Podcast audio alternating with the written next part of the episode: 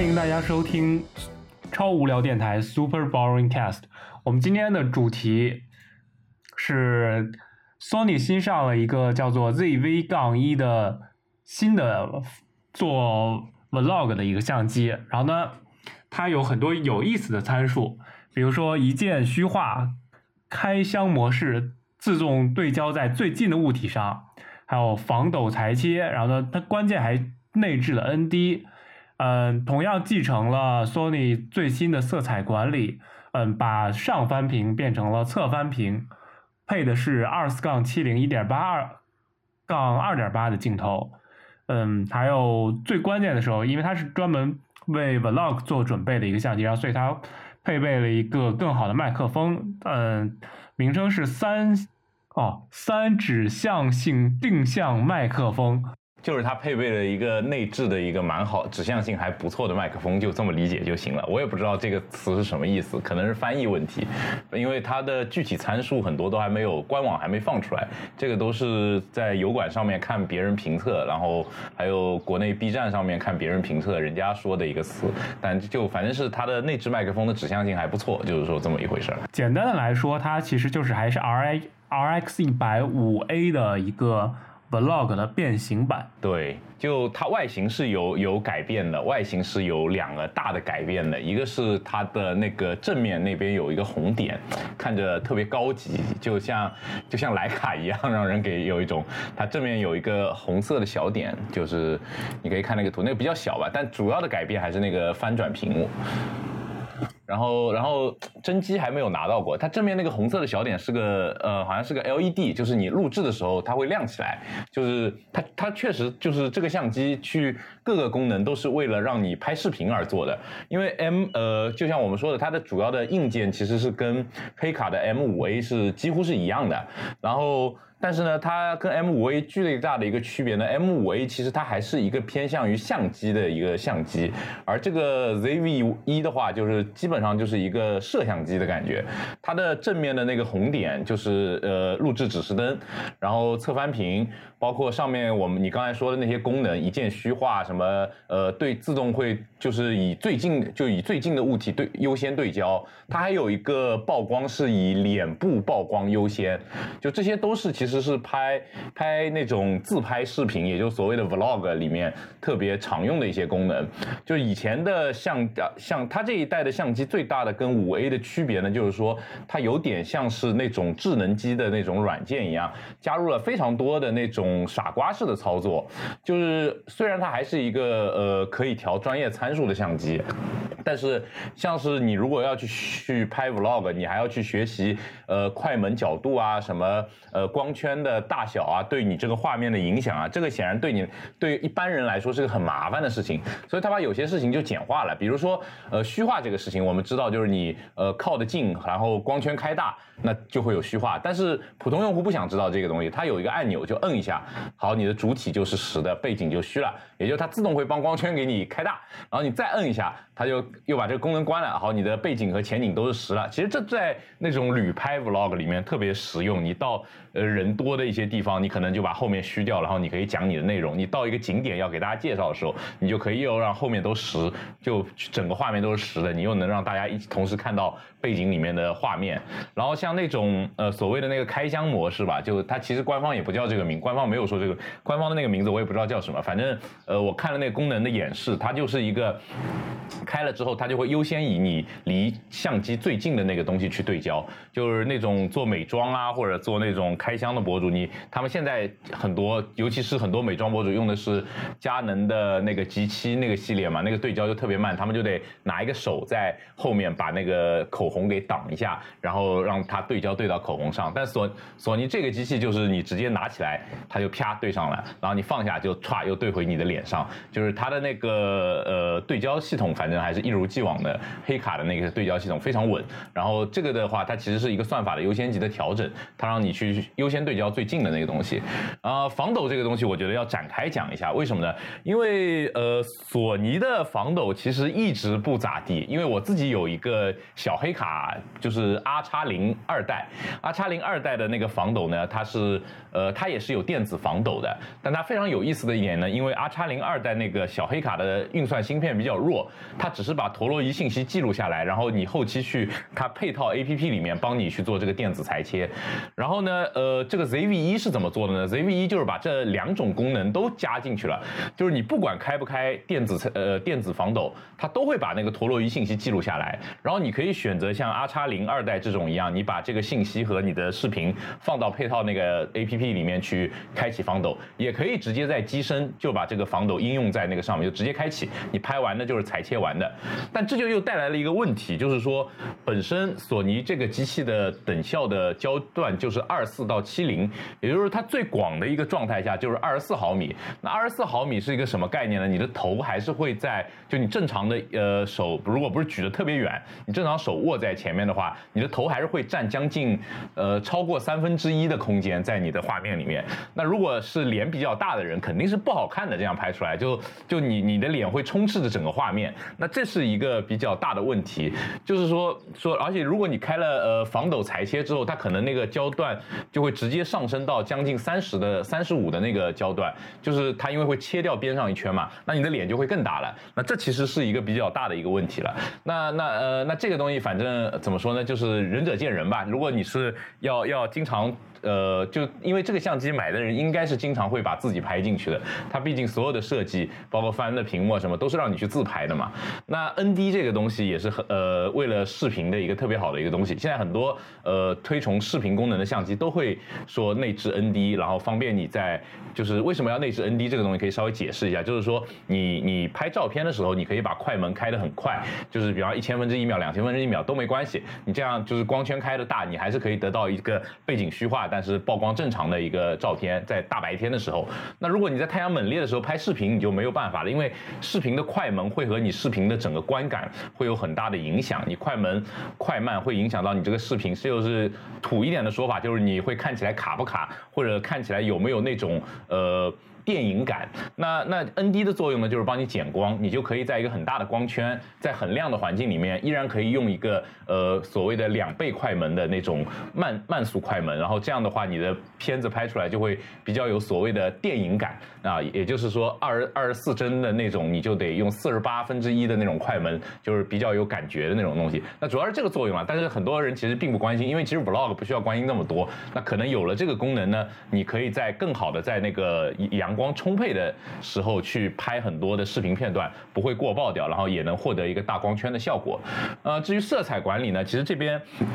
要说的是，索尼的色彩其实很多人是。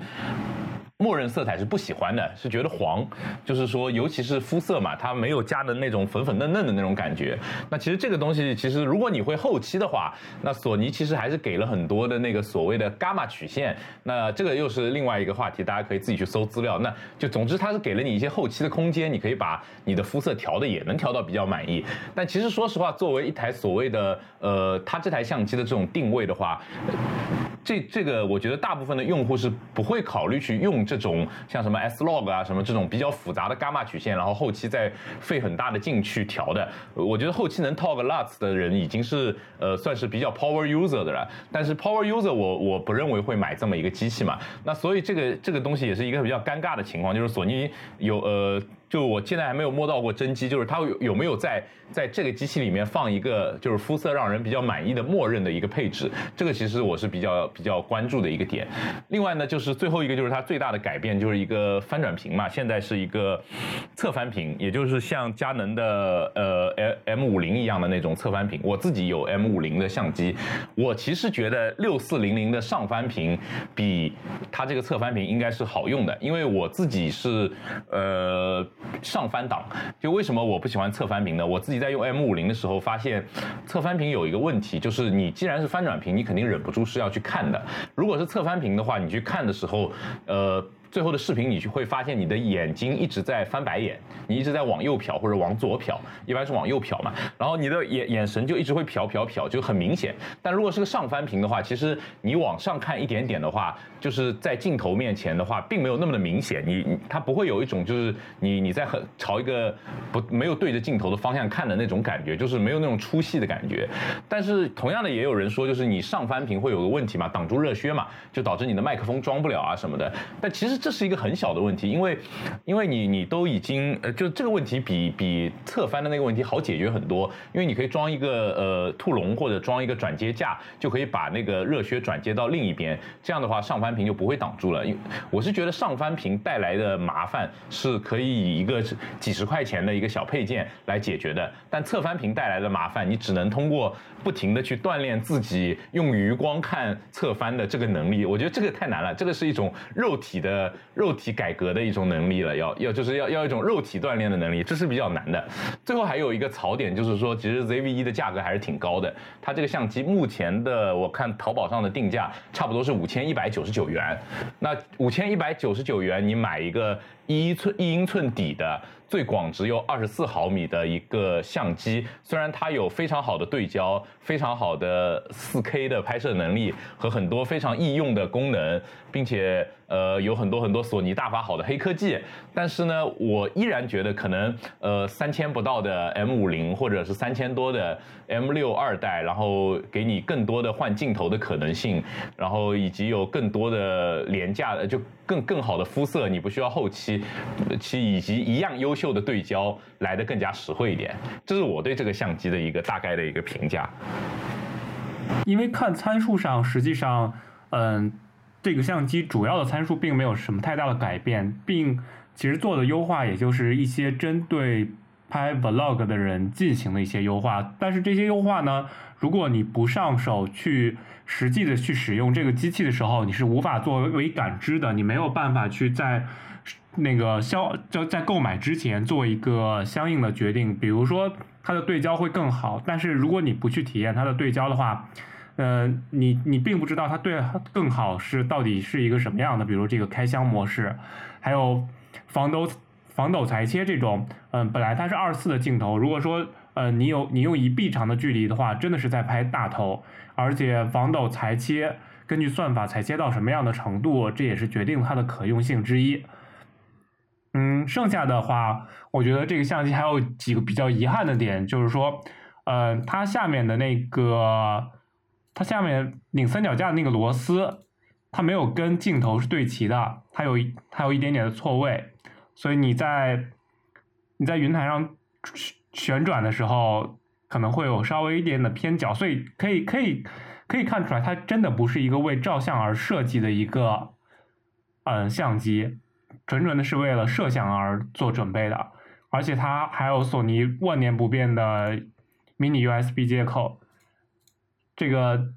都什么时代了，继续还在用 Mini USB，我觉得还是比较可惜的。这个是。因为很简单的一个升级啊，这个这个我可以补充一下，那个 mini USB，其实它那个不叫 mini USB，它那个叫 multiple 接口，呃，它确实物理接口选了那个呃不是 mini USB 吧，micro 吧，micro USB，micro USB，对，micro USB，但那为什么会是这个接口呢？其实有有一个历史原因，因为它有大量的配件，包括快门线啊什么都是用的这个接口。另外，它其实在这个接口上做了不少的新的定义，就包括我自己有。有 A 七三嘛，A 七三其实是有 Type C 的接口的，但是它同时还保留了那个接口，就因为如果它去换掉这个接口的话，它其实对它的呃产品线的更新成本会非常高，就有一点点像那个呃苹果的当年的那个宽接口换成这个 Lightning 的那种差距了，所以这个东西我估计他们还是有这个考量在那边的，就是呃就算在他们其实他们的新机器上面全部都带了 Type C 的新的那个专业机器上面，但是还是会去保留这个。接口就是一个向下兼容嘛，那像这种小机身的机器，它不可能同时装两个接口嘛。装两个接口的话，你势必要牺牲其他的部件了，因为 Type C 它也是要占一个口的那个位置嘛。那它这次给了那个麦克风的接口啊什么的话，我觉得它应该是不太有能力再在这个呃东西上不进行大改的话，它应该是没有能力再把它换成 Type C 的这个了。因为你如果换 Type C，相当于是让它砍功能，以及它得配套出一系列的新的一个配件。但是这是肯这个趋势，我觉得还是会存在的。就像呃我自己用的那个 RX 零 M 二，其实参数跟这个机器非常的像，除了我是一个那个机器是个二十四毫米的定焦以外，但是但是就是说像它的那个 RX 零 M 二也是用了一样的感光元件嘛，然后它它的上面的那个接口也是这个呃 Micro USB，然后但是同样的那个时候它的那个下面那个手柄就是三脚架手柄的话，用的就是这个接口的，就是 Micro USB 的这个接口的。但是到这一代之后呢，它虽然留的还是 Micro USB 接口的手柄可以用，但它出了一个新的手柄，就是蓝牙的那个。那说明它也是已经意识到这个接口可能已经给它带来一些不便了。以后我估计它更多的这种呃辅助设备，它的那个外外设会考虑通过无线或者蓝牙的方式去解决这个问题，然后到时候可能才会你真正的看到所有的黑卡啊什么全部都是 Type C 的，或者是更其他什么接口就就会抛弃掉这个旧的接口了。我是觉得这个东西的原因比较大一点，它这个历史包袱比较重。对，再重新看一下价格，这个 ZV 杠一的定价是五千一百九十九，但最新的它选择也差不多是在六幺八，嗯，京东购物节的时候，然后呢去做做发布，然后呢，但是同样的，最近我看什么值值得买上有一个新的推荐是索尼的六四零零单机身是五千七百四十九，啊，那这样的话。嗯，这样的话，我觉得就是可能还是选六四零零。如果说我自己购买的话，对，但六四零零最大的一个问题就是，你买了六四零零之后，镜头是一个非常大的投入，因为一卡口的镜头几乎没有便宜的，就是索尼的机身其实都不贵，就呃就是所谓的机身啊，我不是指这个黑卡这个相机，就索尼没有镜头的相机，单买一个机身在同等的档次里面都不贵。你像 A 七三的机身其实也就是一万多块钱，但是它的同等性性能的其他家的这种相机就远远不是这个价格，对吧？然后，但是但是你同样的，你买一个索尼的二四七零的一个标准焦段的一个镜头，原厂的就特别贵，对吧？这几年有了什么适马、腾龙啊这些副厂做了一些镜头才稍微好一点，但是一卡口的镜头相对于佳能啊呃这个来比的话，镜头还是太贵了。所以你买六四零零的一个最大的问题，虽然你好像一开始的投入的钱是差不多的，都五千多块钱，但是你很可能还要再花两。三千块钱去买一个用得过去的镜头，这就是一个比较大的投入了。对啊，说到投入相机这件事情，嗯，所以又有一个议题，就是说你真的需要投入一个相机去拍 vlog 吗？实际上现在，嗯，今年或者去年发布的手机，嗯，无论从各方面的拍摄参数来讲，它已经很接近相机了。所以你平时。如果不用相机的话，你会选择用手机去拍摄吗？而且现在手机拍摄的东西更方便于剪辑以及发布。嗯，比如说我这一秒拍了一个短视频，下一秒我就可以发抖音、发快手。那是不是这样看起来要比相机更方便呢？对，首先我觉得这个 拍摄设备的选择上面，首先我们得明白我我们在拍什么。就是说，其实呃，vlog 这个话题现在已经很大了，就是现在就是这是一个已经是很火很红的一个东西。那其实网红们拍 vlog 和我们普通人拍 vlog 其实是两种性，还有一种人就是说摄影爱好者拍 vlog 或者摄像爱好者拍 vlog，其实这是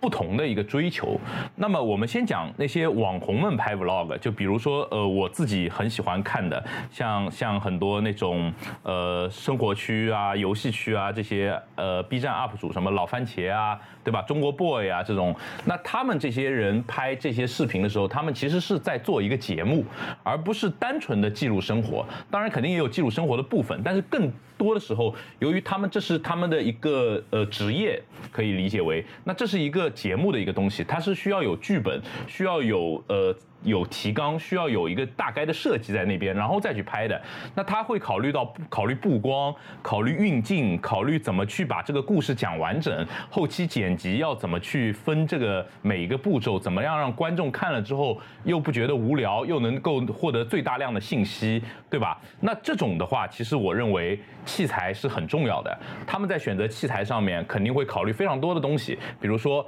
我们后期能不能统一色彩，对不对？比如说它这个器材的对焦靠不靠谱？比如，假如你是个美妆博主的话，其实你可能还要考虑说拍出来的肤色好不好看，对吧？对焦稳不稳？那如果你是个户外的博主的话，你可能要考虑就是说我去旅游的时候，它的防抖好不好，对不对？然后以及我我有一些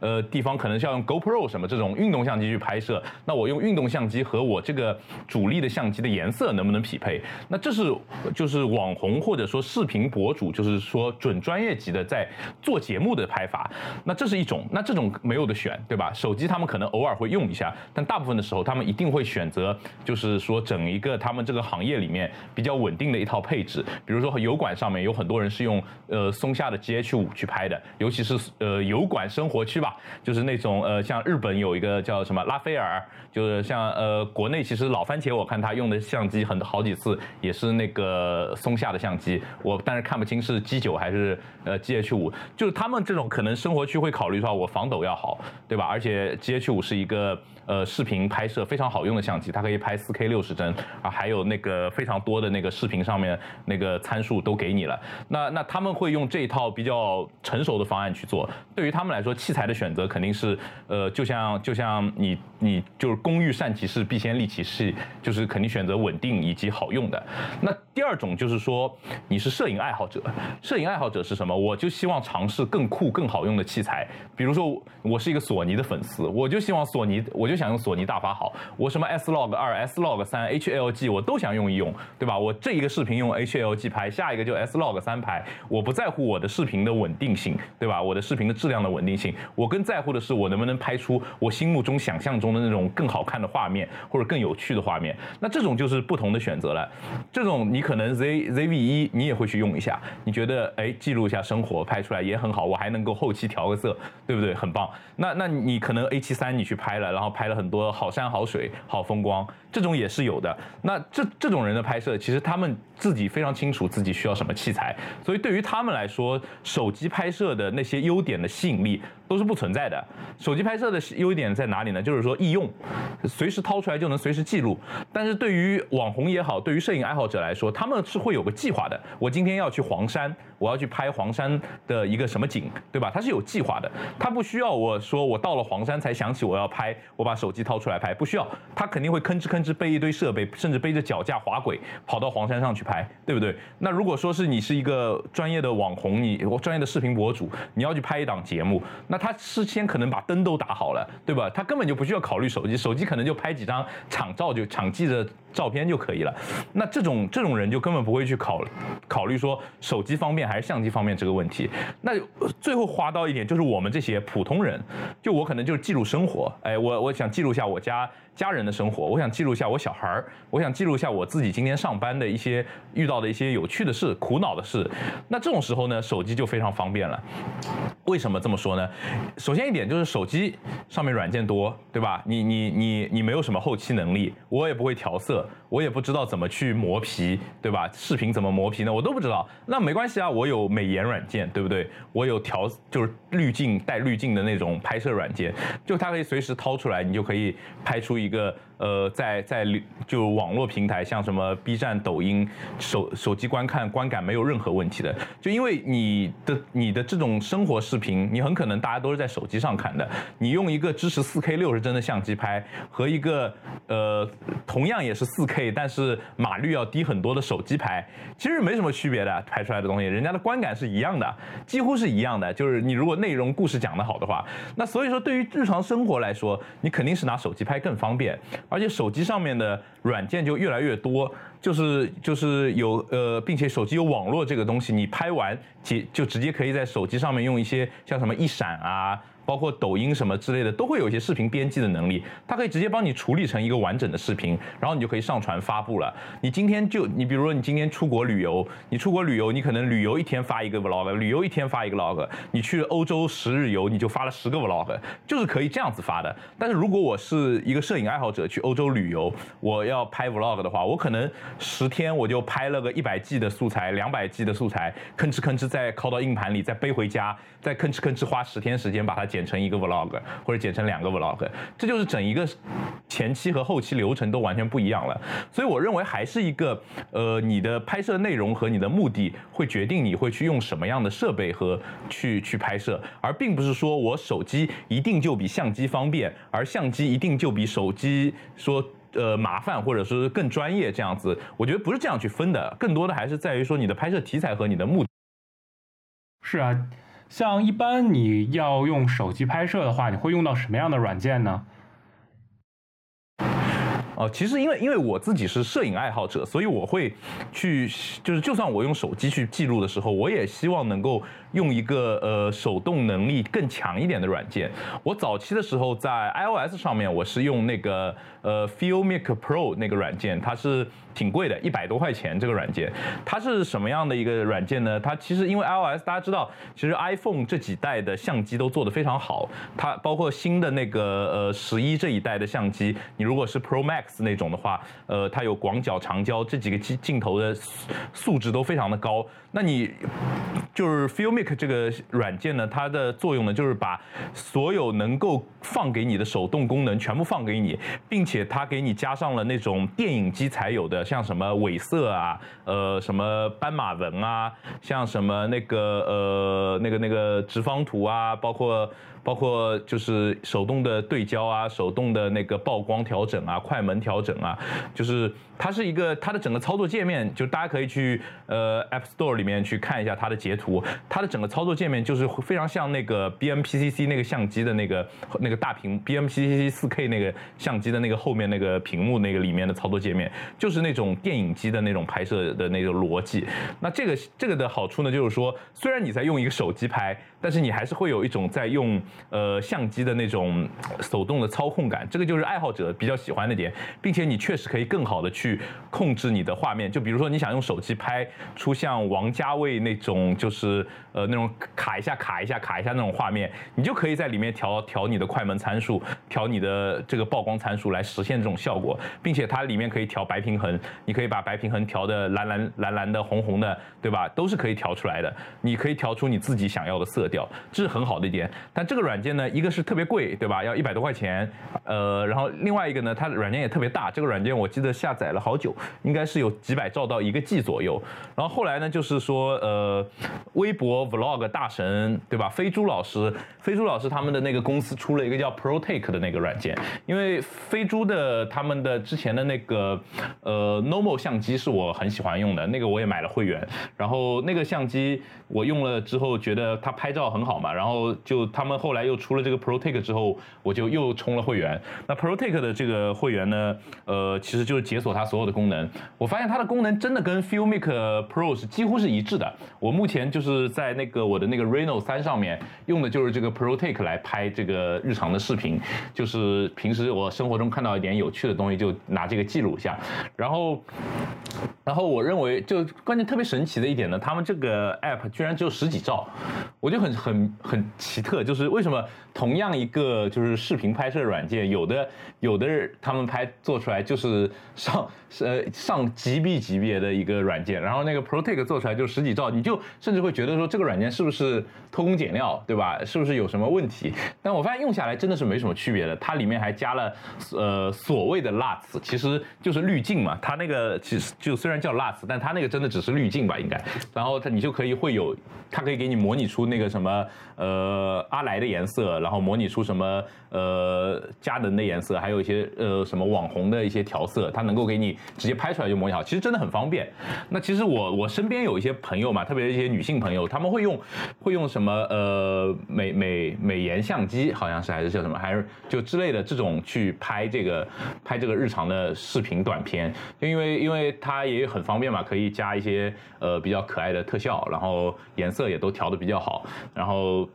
就是主。要就是这些吧，然后呃，拍摄实物的话，我确实好像视频专门用来拍摄实物的，我自己是用 ProTake 的，因为 ProTake 里面有几个调色，其实很适合拍实物，就看出来的那个。画面就是蛮蛮诱人的那种画画色，呃，那个颜色。但是其他的软件我就不是很清楚了，因为手机拍摄我还是用的比较少，加上我自己还是说回刚才我有一个 R 叉零二代嘛，因为我有的时候会随身带着那个 R 叉零二代，那个机器其实掏出来比手机更容易，而且更小嘛，它没有什么侵入性，有时候拍摄会更方便一点。加上它又防水防摔，就是呃会会去用那个去拍一下，就是这样子。还有就是，呃，一般现在来讲，呃，安卓的手机拍照能力已经非常强了。但是你，我知道你也有两个机器啊，安卓跟 iPhone。你觉得，就是不专业的比较一下，你觉得安卓跟 iPhone 拍摄一个在拍摄体验上最大的差异是什么？呃，首先我觉得硬件上面来讲。安卓的硬件真的比 iOS 的那个相机的硬件要强一些，在有些是就就如果是同价位啊，就是你你两边都拉到旗舰机，或者是两边都拉到就是你比如说拿 S 一二代和那个两三千的像我这个 Reno 三去比的话，我认为硬件上面 Reno 三会更强一点，但是呃。你从整个拍摄体验来说的话，我觉得 iOS 的拍摄体验会更好一点，就是颜色，就是画面出来的时候，但是。这个东西其实是一个主观的偏好了，就其实你朋友圈里肯定有用华为和像我这样用 Reno 啊这种 OPPO、vivo 这种机器的人，那那你会发现安卓它有两个很大的特点，一个就喜欢过度锐化，还有个呢就是喜呃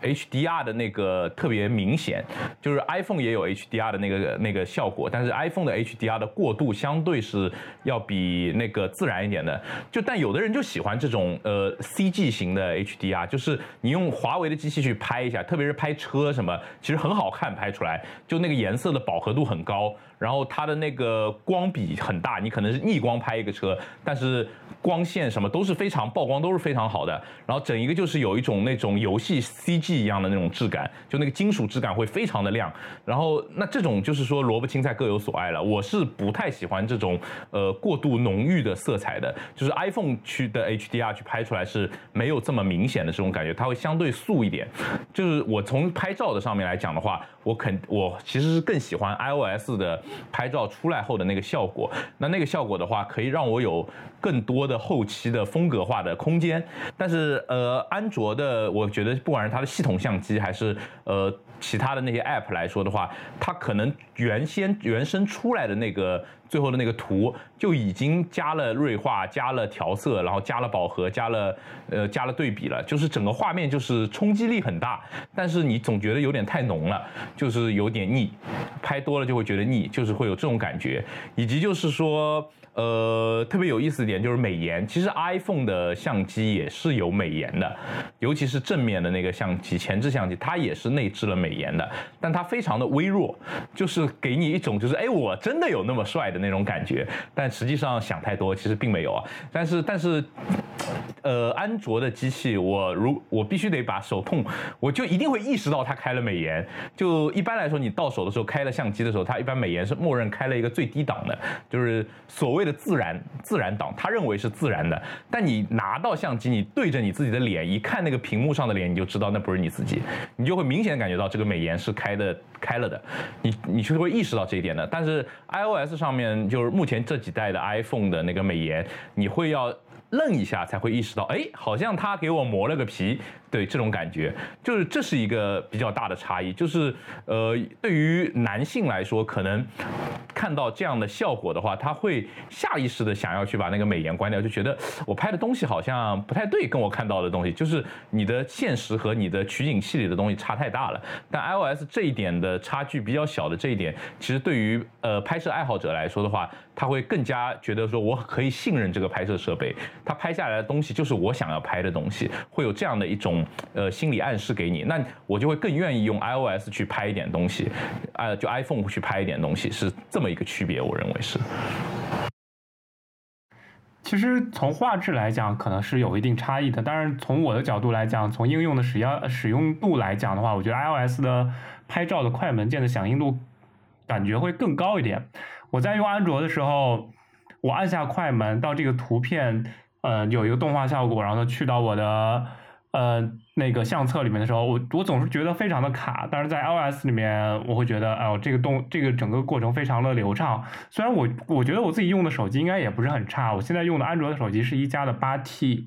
一加的七 T，七 T 的话也是去年的下半年的，也不算旗舰机吧，起码是一个终端机，但是它给我拍照的体验还是怎么怎么讲呢？就是非常的卡卡卡的。从而在开快文件的时刻，而且相比于 iOS 机器来讲的话，它还是有过分的锐化的。而且现在所有的安卓机器会增加了很多摄像头，它从长焦摄像头到主摄像头，然后再到广角摄像头，甚至有黑白摄像头、红外摄像头，各种不同的摄像头。但这些这些摄像这些摄像头真的有用吗？有的时候你会在想，主摄像头是四千八百万像素的，但是副摄像头它只有八百万像素，它难道不真是一个凑数的摄像头吗？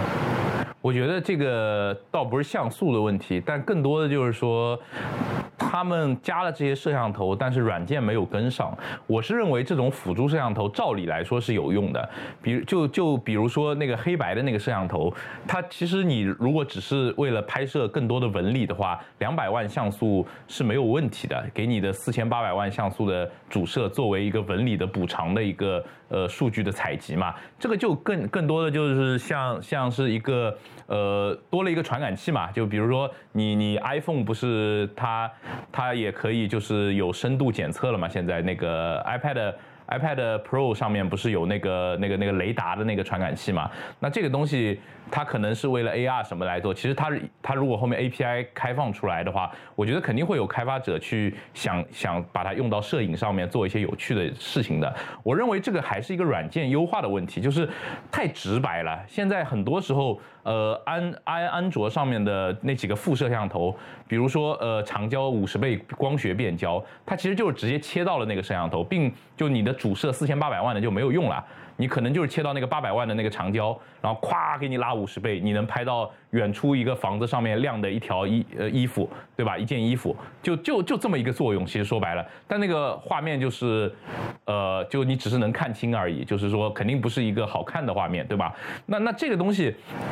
其实意义就不大了，但是我更期待的就是像，呃，就是因为毕竟安卓相对开放一点嘛，这些厂商如果后面能把这些摄影的 API 能够统一起来，做出一些更有趣的东西，让第三方开发者或者他们自己通过这些辅助的摄像像头来让你你来做那个，就有点像是呃多帧拼合一样的，这样能够做出更高画质的那个那个那个照片，或者是更多细节的照片，这是有意义的。你就像你想 Google 他们当年用单摄用那个 Google Google Camera 嘛，它不是它是用单摄的，它也能做出那么好的效果。其实就是说手机拍摄，我还是觉得软件优化是很重要的。像 Google 这种软件大厂，它就能够有这个实力去把一个普就是很多手机都用这个拍摄像头的呃模模组件的，但是人家 Google 的那个呃那个 Google Phone 那那那几代就是可以做到能够把把相片拍的那么好，对吧？能够做出就是说最强单摄那种效果。我觉得就是一个厂商的软件没有跟上的问题。这些硬件呢是很有意思的一个创新。我觉得从另一个角度来看，安卓手机厂商不断的在堆硬件，然后做竞争，然后呢通过这些点来吸引人，导致产生了很多真的是没有什么用的功能。嗯，也是一个比较。奇特的一一个一个一个副产物吧。对对，我觉得就是他们现在硬件走太快，软件走太慢，就堆了一堆硬件，但是软件都没有跟上，导致大家都看不到这个硬件的价值在哪里。就举个特别简单的例子，就是其实安卓有有广角镜头的机器太多了，几乎上标配两千块钱起的安卓都会有广角镜头了。现在，那 iOS 其实是。呃，到十一这一代的那个广角镜头才做的比较完善的，对吧？那那你去用 iOS 的相机，它的那个广角到呃正常的那个主摄的切换，它是可以有中间的那个阶段的，你知道吧？懂我？呃，就是你是可以，就是有点像是。转单反的那个变焦筒一样的，你是可以一路变焦过来，从最广到一个标准到长焦这样去变焦的。但是其实我们很多安卓的相机是没有这样的，它是跳跃式的，它你在它可它就广角，它有一段广角的变焦。然后它就直接跳到了你那个主摄的那个变焦范围，然后主摄的那个变焦范围又会直接跳到那个长焦的范围。它它并不是一个就是说循序渐进、很平滑的过滤的，这个就是一个软件能力的问题了。就其实硬件可能安卓用的比 iOS 的那个摄像头的那个组件更好，但是软件上面就是确实还是差那么一点点。而且我觉得这个就是真的是厂商不愿意投入研发的能力，就因为现在的厂商在安卓定制上面。的能力已经非常非常强大了。我最近在用这个 Reno 三，就是它这个 Color OS，其实我认为做的非常好，就是很多细节上面已经做的非常非常的易用性是比 iOS 好很多的。包括像是那种呃非常有就是可能有本地化特色的一些，像骚扰拦截啊，呃什么微信的那个垃圾清理啊。包括一些很细节的一些操作，我特别喜欢我这个手机的一个功能，就是我在看 B 站，我全屏看视频的时候，呃，我老婆发了个微信来找我，那我原来在 iOS 的时候，我就暂停切出去，然后回信息再切回来，是这么一个操作，也很快，因为没有什么太大的东西，但是你总会有个打断，但它现在可以就是像呃浮浮窗浮窗一样，把那个微信缩小了，浮在你的左边。并且把那个输入输入的那个输入法浮在右侧，然后你可以快速的回一条消息回过去。然后甚至我看到有好多机器上面还有这种功能，就是你比方说你在玩吃鸡什么的时候，它为了防止那个通知栏挡住你的画面，它会把那个微信的消息啊变成弹幕。在你的屏幕上面划过，就这种很细节的功能，其实我觉得很打动人的。虽然可能你觉得有的人会觉得这功能很土啊，就非常的土，但是这个真的很实用。就是你如果喜欢玩游戏的人，你就会知道，你在游戏的时候，你有的时候微信嘚儿弹一下，你真的就只是一条通知。比方说你什么信用卡消费了三元，什么这种，就就就什么手机话费扣费啊这种通知，你就弹幕飞过去了，你一点都不干，几乎就是不干扰你的一个状态。就这种细节都做得非常非常好，那厂商都有能。能力在安卓上面魔改那么多细节了，我是不相信他们没有能力把相机的体验做得像至少像像 iOS 那个的那个那个基本的那种体验，我是认为这是肯定能够做到的，对吧？但就是我觉得认为他们可能觉得这个并没有那么重要，就是不愿意去投入到这种这种上面去做，他们可能更多的觉得说我还是给你一亿像素，对吧？给你呃五十倍变焦。给你什么什么什么黑白，给你什么高更高级莱卡，对不对？哈苏这种就是让你听着就觉得好厉害、沸腾这种感觉来的更加吸引用户，而不是说。我我真正的去考虑你你买我这个手机是看中了我的手机的拍摄能力，我希望用手机去记录生活，那我把相自带的相机做的更加好用易用，然后让你能够享受这个拍摄过程这个角度去弄的。当然还有一个可能就是说，安卓的厂商可能觉得，反正你买了我的相机，你就算看中我的拍摄能力，你也会装美颜相机去拍的，你也不会用我的自带的相机，所以我自带的相机 app 随便做一做就好了。我认为这个其实不好，我觉得厂商还是应该花。点心思在，呃，安卓厂商应该花点心思在，把自己的那个相机软件啊，就做得更好一点，不要只堆参数。我知道现在就是不管是华为啊、OPPO 啊这些带很多个摄像头的机器，它的那个相机一定会有个专业模式，但我从来不愿意用那个专业模式，为什么呢？那个专业模式的 UI 交互基本上就是反人类的。它就是非常无脑的，把单反上面有的参数全给你屏幕上铺出来，它根本没有考虑过你单手握持这个手机的时候，我改参数方不方便；我双手握持这个手机的时候，我改参数方不方便。我的参数应该就是我的相机在视频模式下和在照片模式下，我应该把参数的调整的转盘啊、按钮啊放在哪个位置？我应该把快门怎么去调整来更方便的让大家拍摄，都是不考虑的。所谓的专业模式，就是我给你屏幕上铺满按钮；所谓的普通模式，我就把所有的按钮都缩到一起。这个其实就是一个非常偷懒的东西。我认为，就是安卓现在厂商现在安卓阵营最大的问题，就是说厂商真的应该花时间去好好的设计一下自己的相机应用。不管是你去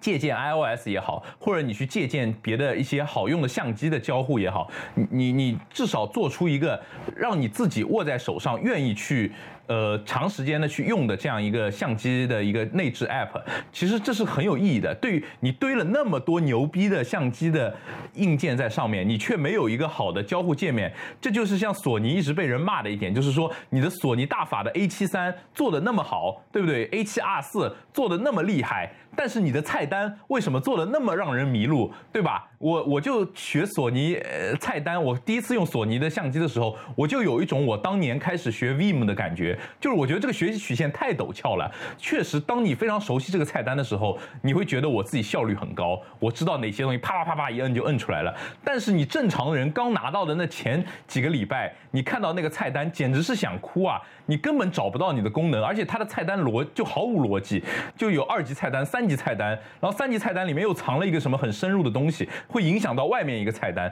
这个简直就是完全没有没有考虑过用户的使用体验。就是我觉得这些这些是比较后面的相机厂商应该也好，手机厂商也好，都应该去考虑一下的问题。对啊，假如说我现在已经拍出来一张手机照片了，我特别期待发到朋友圈，但是我去相册一看，这张照片并不好看。那我要在手机上用什么样的修图软件呢？像我自己是在用 Snapseed 的，呃，你觉得还有一些什么好的修图软件可以推荐给大家？对，我觉得如果就先讲你那个假设啊，你那个假设就是说我看到一张照片，我拍完之后特别想发出来，然后发现它拍的不好，我建议你如果是用手机拍的，就再拍一张吧。就其实就是手机的照片有一个特别难的一点，就是你很难去靠后期把它救回来，对吧？你你能够裁一裁，能够稍微调一调色，但是因为毕竟它拍出来，大部分的手机给你的就是一个解 p e g 或者是呃 iPhone 会给它那个个呃二六五编码的那个有压缩率更高的解 p e g 吧，可以理解为，但是有一些相机呃有一些手机会给你所谓的 RAW。对吧？就是手机的原始图，但其实那个 RAW 它能调的那个范围也没有那么大。就是说，你你像你说的 Snapseed，其实是一个很好的调色软件，它后期有很多功能都可以用。但是你想要通过那个软件去拯救一张废片，呃，还是非常吃你的技术能力的。那一般的用户，我认为要达到这个水平，呃，还是比较难的。那更多的呢，我是觉得你可以用自带滤镜的拍摄软件，比如像 Fuji，比如像 Normal 相机，比如像 Feel，呃，有个叫什么 Fimo 还是什么，就是那个也是类似于 Normal，是模拟呃所谓的胶片色彩的一个软件。反正就是这一类的软件，甚至像美图秀秀，美图秀秀是一个很好用的软件，对吧？它有很多很多很多很好用的滤镜，我强烈推荐大家去试一试。然后像什么呃以前有一些什么轻颜相机啊什么这种，其实这些软件都很好。就是我为什么要推荐这些软件呢？就是手机拍摄有特别好的一个优势，所见即所得。它你直接把滤镜往上怼，你不用摁下快门之前，你就已经知道你拍出来是啥样了。你直接切切切切切切切滤镜，切到一个你最喜欢的颜色。比方说你拍这碗面，你切到一个你在屏幕里面看这碗面看着最想吃的状态，然后你调一个你觉得最好看的角度，摁下快门就好了，出来的片就是最好的，对不对？你不要老是想着。说我先把它，除非你你又不是拍新闻，对不对？大部分手机拍摄的场景，我相信都不是拍新闻，就是说我我一瞬转瞬而逝的这种场景，大部分的就是记录生活。哎，我今天吃了一个特别贵的东西，我今天吃了个特别好吃的东西，我今天见了个特别好看的小姐姐，我要跟她合个影。那这种情况的话，你一定是说我们哎，大家花一点点时间在前期选一个好看的滤镜，我们在那个屏幕上面找到一个最好看的，因为你的手机照片最终发朋友圈也是在和和你差不多的屏。幕上面观看的，你当前在屏幕上看到的画画面，如果是你最喜欢的状态的话，大概率在别人的屏幕上看到的就是你想要的状态。所以说，呃，与其你去研究很多，呃，像什么，呃，就是现在有很多教程，其实我看微博上很多人会码码 mark 一下这个教程，就是那个什么 Visco，对吧？后期怎么调胶片色，什么后期怎么调什么粉紫色，非常多这种这种教程啊。但我是觉得这种教程挺有意思的，你学一下没关系。但相信我，百分之八九十的人最后都不会去用的，因为太麻。烦了，你你要调粉紫色，你要调什么胶片色，你就在这些带一堆滤镜的相机里面找一个差不多颜色的，然后套上去一试一拍。出来的效果发到朋友圈压缩完后的效果真的没有什么区别，所以我的建议就是手机拍摄更多的你去考虑构图，对吧？更多的去考虑我要拍的是什么东西，我拍的这个主体是一碗面，是一个火锅，是一个小姑娘。那我怎怎么去把它最美的一面展现出来，对不对？我怎么把人家拍成大长腿？我怎么把这碗面拍得非常的热气腾腾、诱人的感觉？我怎么把这个火锅咕噜咕噜冒泡的那种感觉给拍出来？这是更重要的一点，因为手机拍摄更多的就是让人能够直接的能够带入到你的这个作品里面去。你的手机拍了火锅，就让人看了就很想涮一涮，对吧？你拍了面，就让人很想嗦一嗦，就是这种感觉。所以我。我觉得手机拍摄的时候，多去考虑构图，多去考虑我的主体是什么，我的呃背景是什么，我的前景是什么，然后怎么样去把这个主体突出来，我觉得就可以了，不需要去太多的去看那些手机后期大法这些东西，因为手机照片它在乎的是一个方便和快速上传，你如果一个手机照片你也要花。二三十分钟去后期的话，我觉得是有一点点得不偿失的。当然，也有可能有的人就喜欢这样的拍摄方式，我觉得我也是 respect，没有任何问题了。但是我自己更喜欢，就是说我前期能够找到一个在当前这个场景很满意的滤镜，拍下来上传就好了。嗯，是的，说到底，修图就是指锦上添花，不能改变你的创作的内容。嗯，所以还是建议大家在拍摄的前期，然后多做准备，而不是想着后期去怎么修图。对，我觉得经过今天的介绍，然后大家肯定对整个手机的拍摄或者嗯 vlog 怎么去选择相机还是手机，大家已经有一定的了解了。所以我们今天像节目也差不多了，那么感谢大家收听，好，谢谢大家，好，下期再见，下期再见。